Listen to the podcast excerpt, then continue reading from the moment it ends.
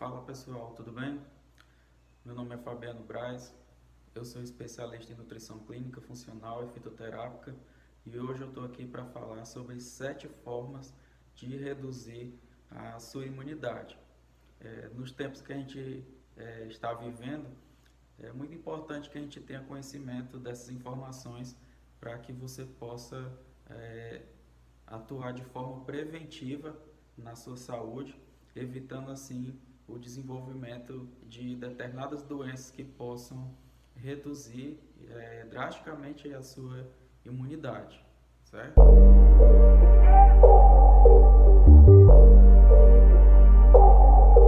A primeira forma que pode reduzir a sua imunidade é no caso de pacientes obesos, ou seja, a, obesidade ela contribui para que a sua imunidade comece a ficar é, reduzida. Para quem não sabe, principalmente o obeso mórbido, ele é naturalmente inflamado. Então, o paciente inflamado ele tem um risco aumentado de desenvolver outras doenças relacionadas ao metabolismo, como por exemplo diabetes, hipertensão, é, que são doenças também que vão é, favorecer a redução da imunidade no organismo. O próximo fator que pode é, reduzir a sua imunidade é a utilização de antibióticos. A gente tem aí como exemplos a amoxicilina, a azitromicina. É, e qual é o problema dos antibióticos? É, não existe nenhum antibiótico que seja seletivo. O que quer dizer isso? Que selecione somente aquela bactéria, aquele agente infeccioso que está te causando uma doença. Então, quando você faz um, uma antibiótico terapia, ou seja, quando você faz uso de antibióticos, é, assim que esse, essa, esse medicamento chega na sua é, região intestinal, ele começa a matar é, a maior parte das bactérias do seu intestino. E a gente sabe que é, existem bactérias maléficas, né, as patógenas, as que causam mal à saúde, mas também no intestino nós temos as bactérias que são benéficas, ou seja, aquelas que facilitam os processos de digestão, bactérias que protegem o, o nosso intestino, que favorecem a absorção dos nutrientes. Então, quando a, o antibiótico age em cima dessas bactérias benéficas, é, o nosso intestino acaba ficando prejudicado é, e você fica é, com risco maior de desenvolver doenças autoimunes também por conta é, dessa redução aí da, da proteção da, da, do tecido aí do seu intestino. Junto com os antibióticos, eu coloco também os é, anti-inflamatórios não esteroidais, como por exemplo o ibuprofeno e a nimesulida, que eles também é, vão fazer com que é, haja uma limpeza aí no seu organismo, no caso do seu intestino, que não traz benefícios. Na verdade, deixa o seu intestino desprotegido é, e com um risco maior para desenvolvimento de novas infecções é, se você não repor essas bactérias benéficas que precisam estar lá dentro do seu intestino. Próximo fator que pode reduzir a sua imunidade é a utilização de inibidores da bomba de prótons, como por exemplo o omeprazol, que geralmente são pessoas que têm é, problemas gástricos aí no, no, estômago, né, que tem azia, é, muitas vezes tem refluxo é, esofágico, esôfago de Barré, então são problemas aí é, da região do estômago e esôfago que faz com que essas pessoas utilizem esses inibidores para redução da produção de ácido clorídrico no estômago. Apesar de ser benéfico para minimizar a azia, o, uso de inibidores da bomba de próton, ele também tem os seus efeitos negativos, como por exemplo é, a redução da capacidade mitocondrial nas células do seu organismo. É, as mitocôndrias elas têm um, um, papel muito importante aí na produção de energia para o organismo. Então, órgãos que precisam de bastante energia, como o cérebro, e o próprio coração também podem ser afetados com esse uso contínuo aí de é, inibidores da bomba de prótons. Então, é importante que é, o indivíduo evite ao máximo utilizar é, esse tipo de medicamentos é, e existem outras alternativas. No caso de pacientes que têm esse tipo de problema é, de estômago, o ideal seria você fracionar as suas refeições.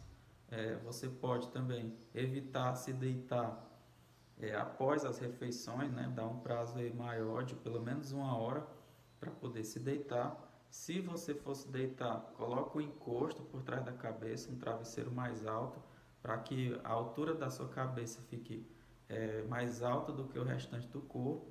Então, é, essas pequenas mudanças podem favorecer o quadro do paciente, é, minimizando a utilização desse tipo de medicamento.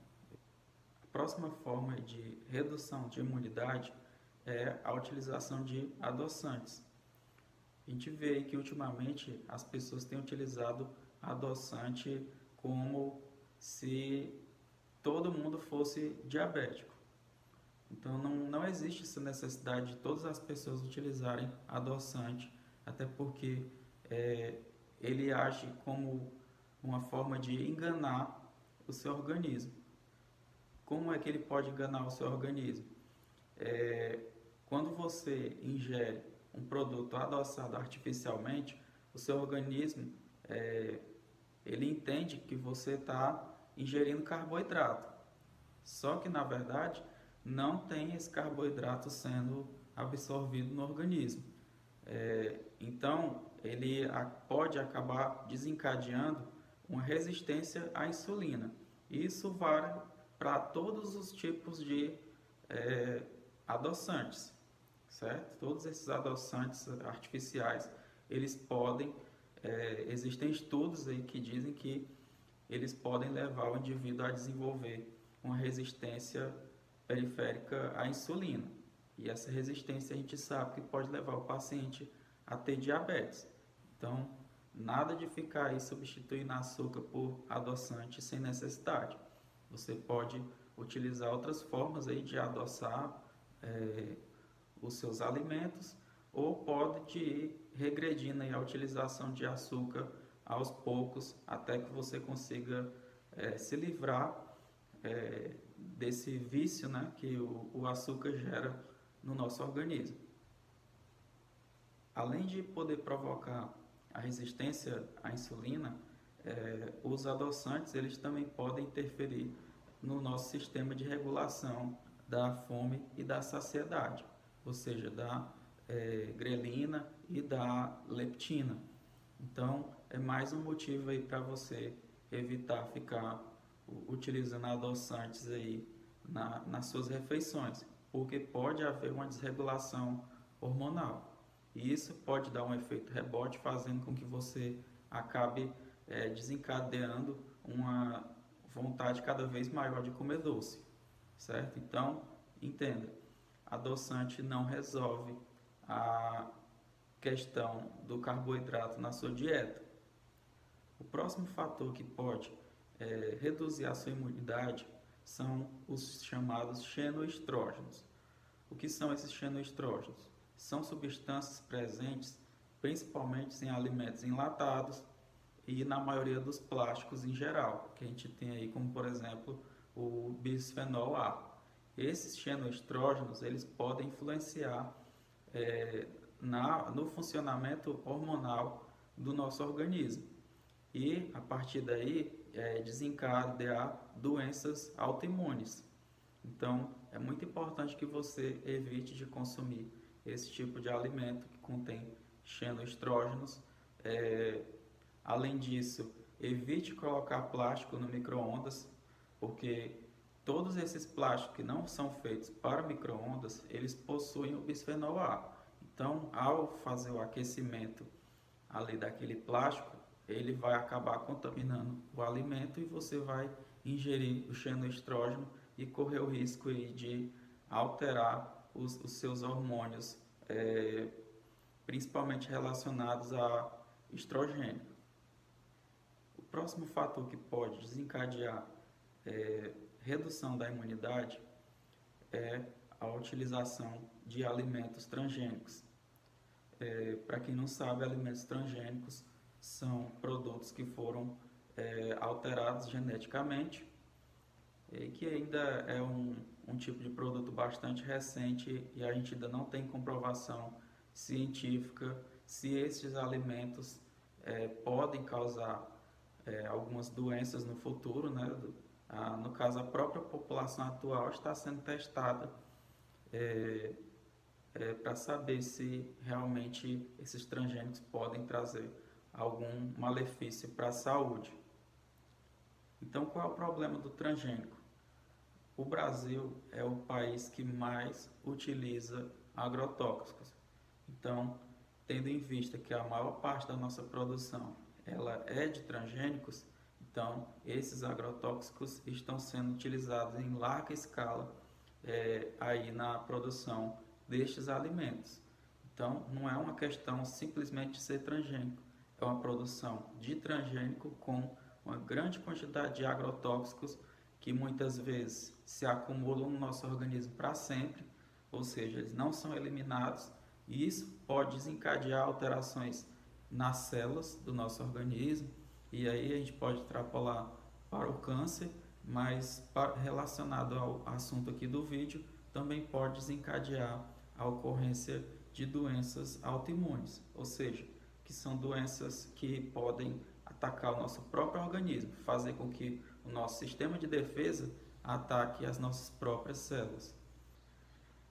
E o último ponto é, que pode reduzir a sua imunidade pode não estar é, diretamente relacionado à alimentação, mas está diretamente relacionado com o nosso sono e, consequentemente, com o nosso metabolismo. É, existe uma luz é, azul dentre as diversas faixas de luz que os aparelhos emitem, como por exemplo celular, televisão, é, todos eles têm esse feixe de luz azul junto com as outras luzes que são emitidas quando o aparelho está em funcionamento. Essa luz azul, ela interfere no nosso ciclo circadiano, ou seja, na nossa orientação de dia e noite. Então, é, se você assiste é, televisão à noite ou usa muito o celular à noite antes de dormir, isso pode interferir no seu sono. Pode reduzir a produção de melatonina, que é um hormônio é, responsável por fazer com que você é, durma, tenha um sono mais saudável. Então, com a redução de melatonina, você não tem um sono de boa qualidade. E um sono ruim ele pode é, afetar o seu metabolismo. Ou seja, se você não dormir bem, é, o seu organismo vai ficar cansado, ele não vai ter dopamina para poder te deixar bem, te deixar relaxado. É, e o seu corpo ele é muito é, responsivo nesse sentido. Ele vai acabar te induzindo a consumir mais açúcar e mais gordura o que vai desencadear diversos outros problemas de saúde. Então, é importante deixar bem claro que o sono ele é fundamental para a saúde do indivíduo. Então, você tem que ter basicamente três pilares bem sólidos na sua vida: a alimentação, é, que é o que vai nutrir o seu organismo, um bom sono, uma boa qualidade de sono, não necessariamente 8 horas, mas uma quantidade de horas que te deixe bem, que te deixe descansado. Isso varia com o indivíduo e com a faixa etária também. É, e a questão da atividade física, que ela também é importante para que seu metabolismo ele continue ativo é, e adaptado para ser cada vez melhor para a sua saúde. E a atividade física que favorece a manutenção da qualidade do seu organismo. Lembrando que todos esses problemas que eu falei aqui, dessas sete formas de diminuir a imunidade, podem contribuir para o desenvolvimento de doenças autoimunes. Eu já falei que são doenças que podem fazer com que o nosso sistema de defesa é, comece a combater as células do nosso próprio organismo. É como se ele, ele não reconhecesse a, as nossas células como que fossem nossas. E ele acaba agredindo o nosso próprio organismo, é, fazendo com que a gente tenha que é, realizar tratamento medicamentoso para é, diminuir esse efeito rebote dessas doenças autoimunes. Beleza? Então, se você gostou desse vídeo, é, eu peço que você é, clique no gostei aí é, e se inscreva no meu canal se você ainda não é inscrito e compartilhe para outras pessoas é, que tenham interesse nesse assunto, tá bom? Então, obrigado e até o próximo vídeo.